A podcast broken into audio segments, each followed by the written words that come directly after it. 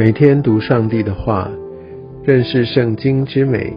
进入上帝的真善美。家人们平安，我是怀德。今天我们要来进入列王记下第二十一章。我们可以看到，在呃马拿西这个这个王哈，他的即位。马拿西呢，他是西西家的孩子，那他是出生在西西家延长寿命这十五年当中。如果你还记得的话，昨天我们在读二十章，讲到西西家这延长的性命，他越来越远离神，他看重他自己，所以马拉西在这样的成长背景当中长大，或许也对他的信仰也带来一些负面的影响，以至于呢，在第二节我们可以读到马拉西行耶和华眼中看为恶的事，他效法耶和华在以色列。人面前赶出外邦人所行所有可憎的事情，所以是非常非常的一个翻转。在西西家，他大致上一生还算是都守住整个呃一个在大卫啊他的一个法则。我们可以看到西西家在生病之前，那其圣经对他的一个评价说，他都效法他的先祖大卫所行的一切事。甚至也提到说，他在他呃之前并没有一个像他那样子的，所以所以给他一个高度的一个评价。但是在后面这十五年，他就开始跌倒，开始软弱，开始骄纵，哦，乃至于种下了一个祸因，乃至于在昨天呃，我们也看到呃，透过先知以赛亚也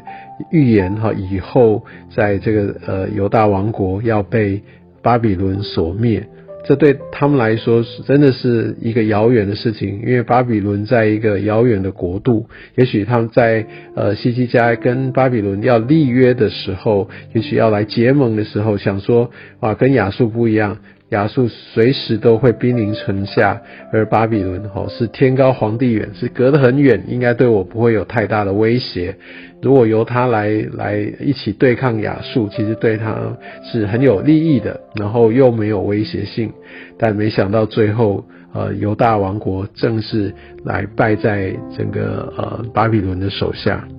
为什么会提到这里？因为西西家他就最后就用了非常多属世的这些呃一些军事外交上面的结盟。我们相信马拿西更是如此，他就行这一切外邦人他们所习惯所用的伎俩，而且呢，他们还把原本这个毁坏的丘坛重新建立起来，然后为巴利足坛哦做这个亚瑟拉的像。甚至提到，他就好像比照之前哦，以色列王亚哈，哇，这他真的是呃，在耶喜别皇后的一起的这样的一个运作之下，把以色列王国带向了一个万劫不复的地步。他甚至把这些全部都引进过来，然后我想这个就成为一个呃，他在整个带领犹大王国败落的一个很大很大的一个关键哦。所以明明有先前哦，神透过先知们也。让这些之前的君王所经历到的这一切，应该要给他很清楚的提醒。但是呢，我们可以看到第九节，他们却不听从，而马拿西引诱他们行恶，呃，比耶和华在以色列人面前所灭的列国更甚。他甚至比那些外邦的国更加的作恶啊。那所以十一节这边讲到，呃，耶和华神看那个马拿西。他的一个论点，他说什么呢？因犹大王马拿西行这些可憎的恶事，比先前亚摩利人所行的更甚，使犹大人拜他的偶像，陷在罪里。所以呢，他就要来宣告，他叫降祸与耶路撒冷和犹大。所以这边很大的一个原因是在。于那个马拿西，他让整个犹大国他们陷在最终，他们离弃耶和华，其实他让神的百姓整个都背叛了。所以上帝的降祸哦，不只是说，因为他在，因为他是公义的神，他是圣洁的神，他有发他的义怒，上帝更是透过这样的降祸去阻止、去中断这些以色列人他们不断的作恶。他的降祸是不让他的百姓继续陷在最终，要来挽回他的百姓，要来给他们百姓要有一些的刑罚，要有一些很深刻的提醒。而上帝呢，他常常会使用用外邦哈来交在仇敌的手中，甚至成为这些仇敌掳掠之物，为的是要让他们可以觉醒。可以重新回到上帝他的这样的一个同在当中，而我们可以看到，确实犹大王国这群呃犹太人，他们在被掳哈，整个国被灭了七十年后，他们就按照这个先知所预言的，他们回归故土来重建圣殿。所以我们可以看到，上帝在这边的运作，他的这样的刑罚，还是背后的动机，除了他的公义，也有他的呃怜悯。除了他的公义，也有他的慈爱，所以有这样的一个降祸背后有一个挽回的一个恩典在，所以我们必须明白，从这些的事件的背后，让我们可以用上帝的角度来认识上帝的本质，他的本意，因为他是守约的，他是立约，然后守约的，他总是不离弃，他绝对不会做事自己的百姓长久的来来来。偏离他的道路，因为偏离道路，他们就没有办法来活出他们被造的目的，就没有办法来承接上帝所为他们预备的祝福。所以我相信上帝真的是用各样的方式要来挽回他的百姓。而在整个马拿西这边也讲到第十六节，他杀害了呃许多呃无辜人哈。那这边其实包含了许多的先知，还有呃我们所熟知的以赛亚。以赛亚呢，他最后呃他的殉道，他是被用锯子来锯死的。那就是在呃马拿西王的这样的一个统治之下，根据嗯。呃历史学家哈，那个约瑟夫哦，他是一个非常非常重要的在圣经的一个学者哦，有非常多新旧约的这些的史实是出自于他的整理。那他就说过，按照他的这样的一个考察，在马拿西王时代哦，那来殉道的这些被他所杀害这些的先知、这些服侍者啊，真的是非常多，几乎每天啊都有人啊因为马拿西他下的毒手而殉道。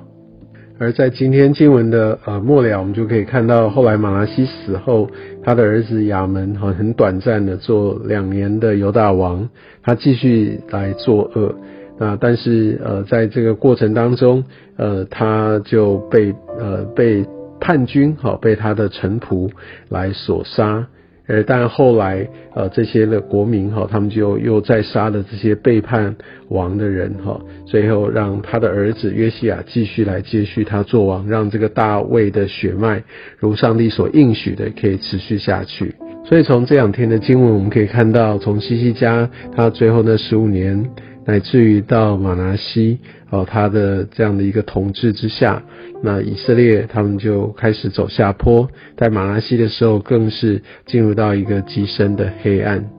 所以，我们呃从切圣经的角度，也让我们很清楚的看见哦，是不是走在一个神旨意的一个道路上哦？对于我们自己，对于我们所在的处境，对于我们所经营的产业，对我们的家庭，对我们的后代。都带来极为深远而且非常呃明确的一个影响，所以我们务必非常的警醒，也必须知道，其实上帝他所为我们呃预备的道路呃是多么多么的重要宝贵，我们需要来按照他的心意来持守。